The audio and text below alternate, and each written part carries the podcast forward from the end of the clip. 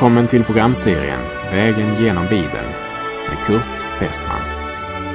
Vi befinner oss nu i Saltaren. Slå gärna upp din bibel och följ med.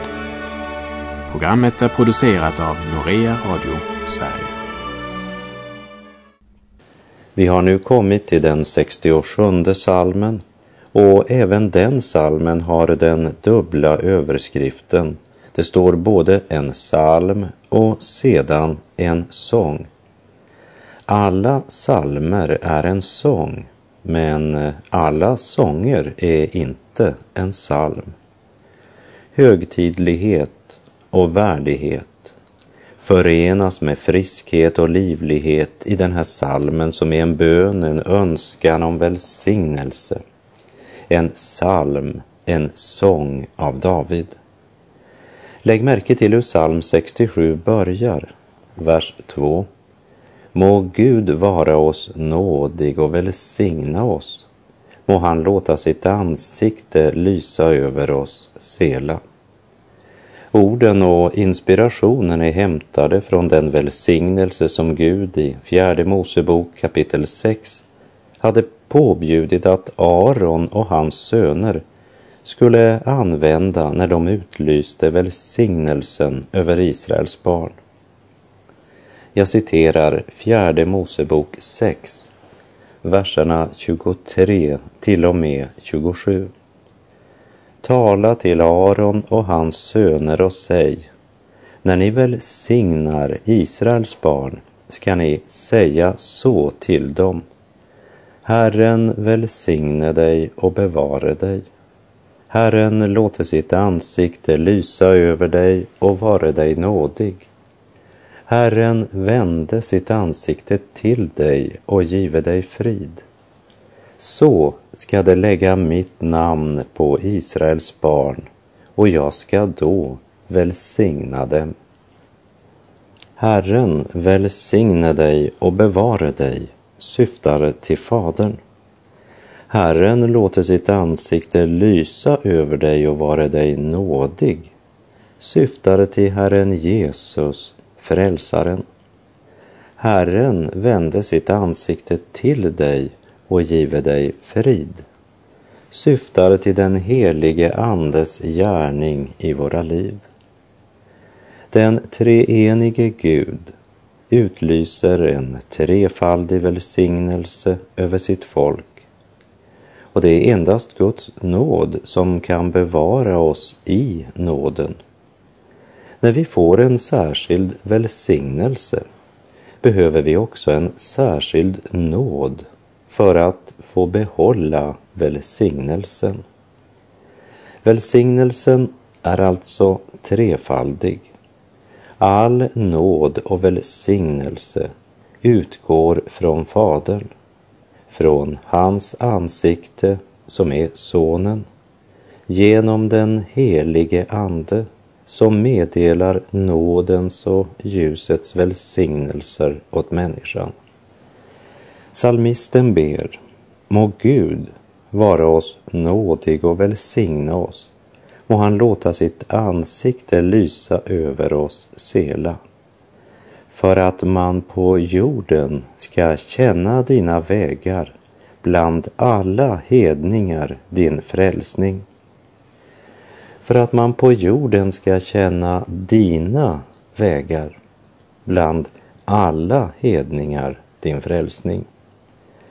Det blir inte någon verklig välsignelse över jorden förrän Israel är tillbaka i sitt land och då tänker jag inte på det sätt som de är det idag, men som det blir när Herren ska plantera dem där.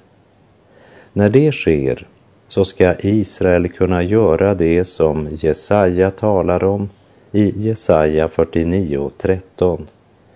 Jubla ni himlar och förröjda dig du jord och brist ut i jubel ni berg. Ty Herren tröstar sitt folk och förbarmar sig över sina betryckta. Och verserna 14 till och med 16 i Jesaja 49 fortsätter och säger Men Sion säger Herren har övergivit mig. Herren har glömt mig.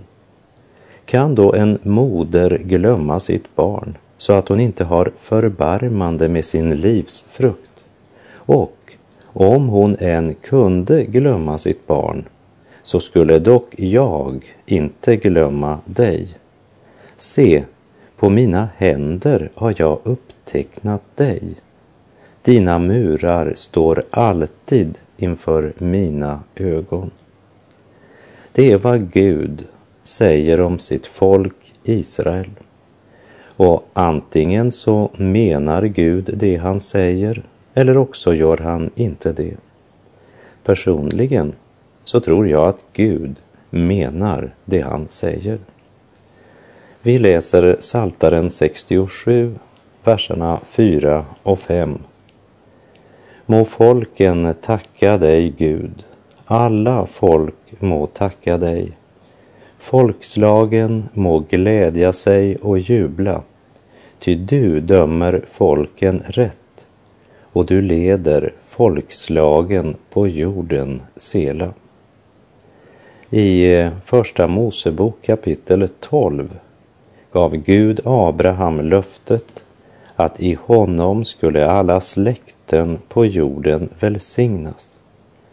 Och till kvinnan vid Sykars brunn säger Jesus att frälsningen kommer från judarna. Men äran, den tillhör Gud alena, han som dömer folken rätt.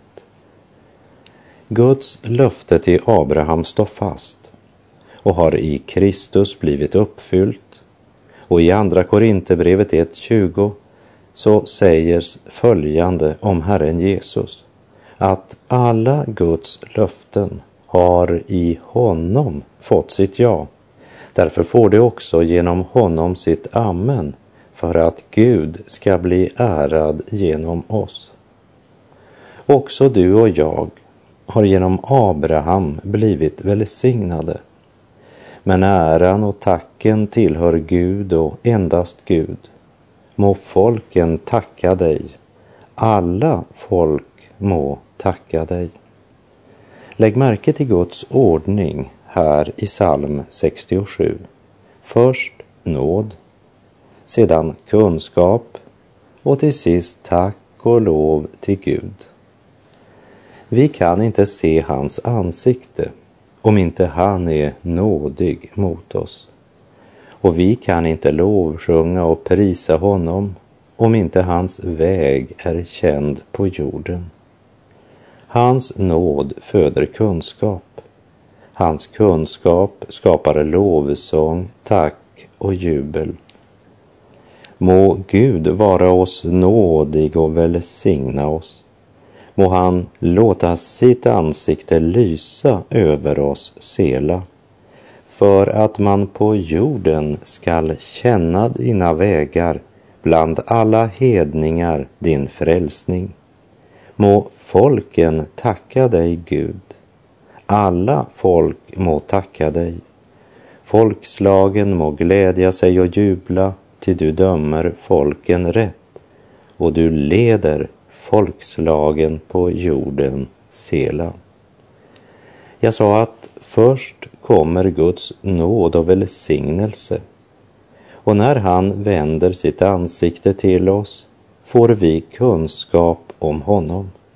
Och när vi lär känna Gud och hans underbara vägar, ja, då börjar lovsången att ljuda.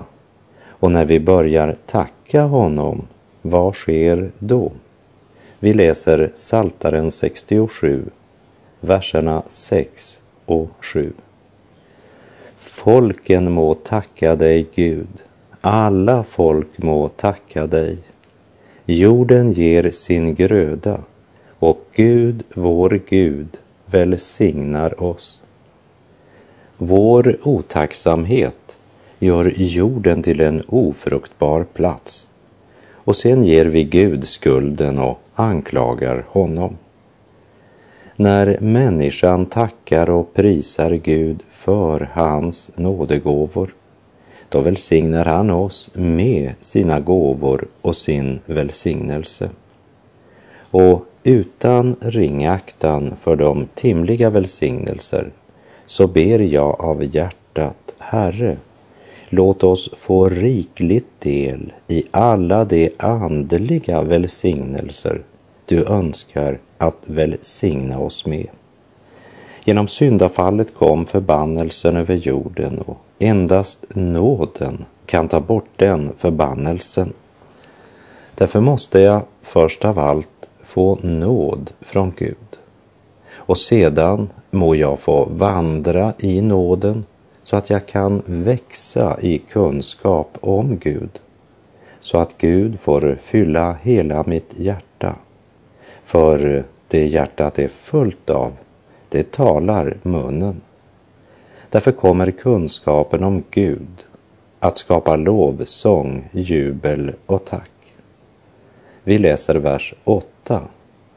Må Gud välsigna oss och alla jordens ändar frukta honom. Här i vers 8 lägger vi särskilt märke till sambandet mellan välsignelse och gudsfruktan. Till sin unge medarbetare Timoteus skriver Paulus i Första Timoteusbrevet 6, vers 6. Ja, Guds fruktan i förening med ett förnöjt sinne är verkligen en stor vinning. Guds fruktan är ett gott vaccin mot falsk trygghet. Och må den välsignelse som Gud ger oss få den frukten i våra liv att både vi själva och även andra verkligen får frukta, ära och lovsjunga Gud. I Andra Korinthierbrevet 7, vers 1 står det Då vi alltså har dessa löften, mina älskade, så låt oss rena oss från all besmittelse, från kött och ande och i Guds fruktan fullborda vår helgelse. Må Gud välsigna oss och alla jordens ändar frukta honom. Kära vän som lyssnar. Du vet att eh, livet är kort och du vet att du en gång måste dö och du vet att evigheten är lång. Därför borde du tänka på din odödliga själ innan det blir för sent. Romarbrevet kapitel 2 säger i vers 9 att nöd och ångest ska komma över varje människa som gör det onda. Och fortsätter sedan i vers 16 och säger Det ska visa sig på den dag då Gud dömer det som är fördolt hos människorna. Allt enligt det evangelium som jag predikar på Jesu Kristi uppdrag. Guds ord säger alltså att nöd och ångest ska komma över varje människa som gör det onda. Och det ska visa sig en dag. Ja, det kommer en domens och uppgörets dag för varje människa. Och Gud visar sin makt både i dom och i frälsning, som det står i överskriften till den 68 salmen. Vi läser Saltaren 68, vers 2. Gud står upp, hans fiender förskingras, de som hatar honom flyr för hans ansikte. Vers 2 är ett citat efter Moses. I fjärde Mosebok 10.35 läser vi Och så ofta arken bröt upp sade Mose Stå upp, Herre, må dina fiender bli förskingrade och må de som hatar dig fly för ditt ansikte. Alltså, varje gång Israels barn bröt upp till en ny etapp under ökenvandringen så uttalade Mose dessa ord. Vilken underbar start på dagens marsch för pilgrimsfolket att på det här sättet konkret be om Herrens kraft och beskydd. Och salmisten känner uppenbart sitt folks historia och även det ord som Mose har talat. Han har studerat fäderna och han följer i deras spår, men med en personlig tro. Den 68 salmen är uppenbart en psalm som man sjöng när arken skulle förflyttas. Och denna profetiska psalm skildrar Herren Jesu väg bland sina heliga och hans himmelsfärd och triumf. Ja, det är en profetisk kraft över salmen, där Mose bön nu har blivit ett konstaterande. Gud står upp, hans fiender förskingras, de som hatar honom flyr för hans ansikte. Den 68 salmen återljuder av ära och triumf där den talar om den stora kontrasten som en dag ska uppenbaras. Då Guds fiender förskingras, men det rättfärdiga föröjdar sig inför Gud. Vi läser Saltaren 68, verserna 4 till och med 7. Men de rättfärdiga är glada. De föröjdar sig inför Gud och jublar i glädje. Sjung till Guds ära. Prisa hans namn. Bered väg för honom som drar fram genom öknarna. Hans namn är Herren. Gläd er inför honom. Gud i sin heliga boning är det faderlösas far och änkors försvarare. En Gud som hjälper de ensamma till ett hem och för de fångna ut till lycka. Bara det upproriska måste bo i en öken. Här ska vi speciellt lägga märke till slutet av vers 7. Bara det upproriska måste bo i en öken.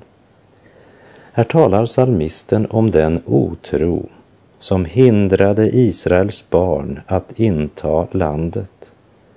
När de slog läger i öknen Paran gav Gud Mose order att sända tolv spejare för att utforska, undersöka hur rikt och underbart det land var som Gud skulle ge dem. Men istället för att utforska vad Gud ville ge dem utforskade de sina egna möjligheter att inta detta land.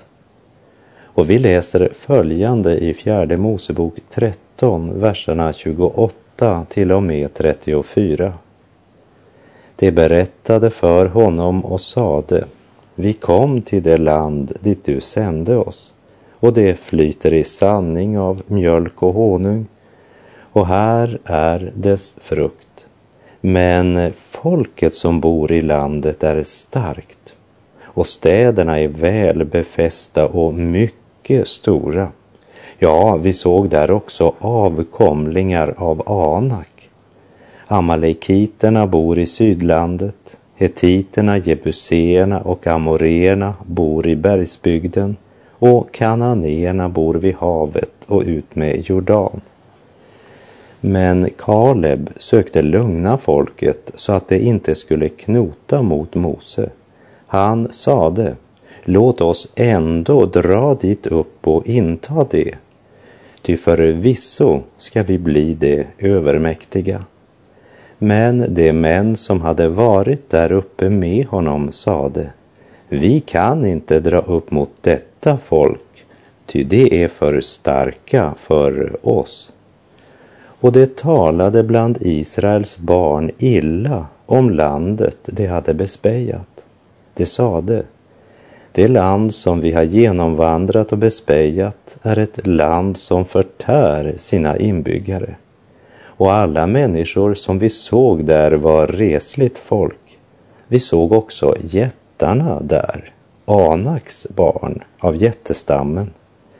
Vi tyckte då att vi själva var som gräshoppor och detsamma tyckte de om oss. Och så valde Israels barn att bedöma saken, inte utifrån Guds ord och löfte, men utifrån vad ögat kunde se och vad förnuftet sa. Visst var städerna mycket välbefästa och visst fanns det avkomlingar av jätten Anak där. Allt det där var sant. Men problemet var att de feltolkade det de såg. Därför att de värderade fiendens styrka i förhållande till sin egen styrka istället för att värdera fiendens makt i förhållande till Guds suveräna allmakt. Han som hade sagt jag ska ge er landet. Lägg märke hur de beskriver kontrasten. Jättar och gräshoppor. Så såg de sin situation. De hade sett sig runt i landet och med sitt mänskliga förnuft beräknade de sina förutsättningar. Och de räknade med allt utom med Gud. Och då drabbas man fort av komplexet. Och denna upproriska generation som talade illa om det land Gud ville ge dem. De måste gå runt i öknen tills de alla dog. Sedan kunde deras barn inta löfteslandet under Josua ledning. I den 68 salmen så vittnar salmisten om den Gud som är det faderlösas far och änkors försvarare. En Gud som hjälper de ensamma till ett hem och för de fångna ut till lycka.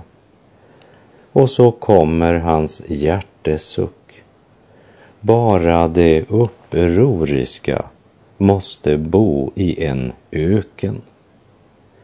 Kära vän, låt inte otron hålla dig fången i öknen. För Gud har kallat dig till frihet från syndens träldom och han har kallat dig att inta landet. Det land där nådens regn flödar och där Herren gör allting nytt. Och det ska inte bli genom din egen förtjänst, men genom Guds godhet. Hör detta du förtvivlade och betryckta syster och broder. Åt dig har Gud berett landet. Vi läser Saltaren 68, vers 10 och 11. Ett nåderikt regn lät du falla, Gud. Ditt arvland som försmäktade gav du nytt liv. Din skara fick bo där genom din godhet, Gud. Beredde du landet åt det betryckta. Och vi läser vidare från Saltaren 68, vers 20 och 21. Välsignad vare Herren, dag efter dag bär han oss. Gud är vår frälsning, Sela. Gud är för oss en Gud som frälsar och hos Herren, Herren, finns räddning från döden. I vördnadsfull kärlek välsignar och lovsjunger man Herren när man får höra om hans underbara gärningar för människors barn och framför allt Guds stora frälsningsgärning att han har räddat oss från döden. Så välsigna Gud i församlingarna.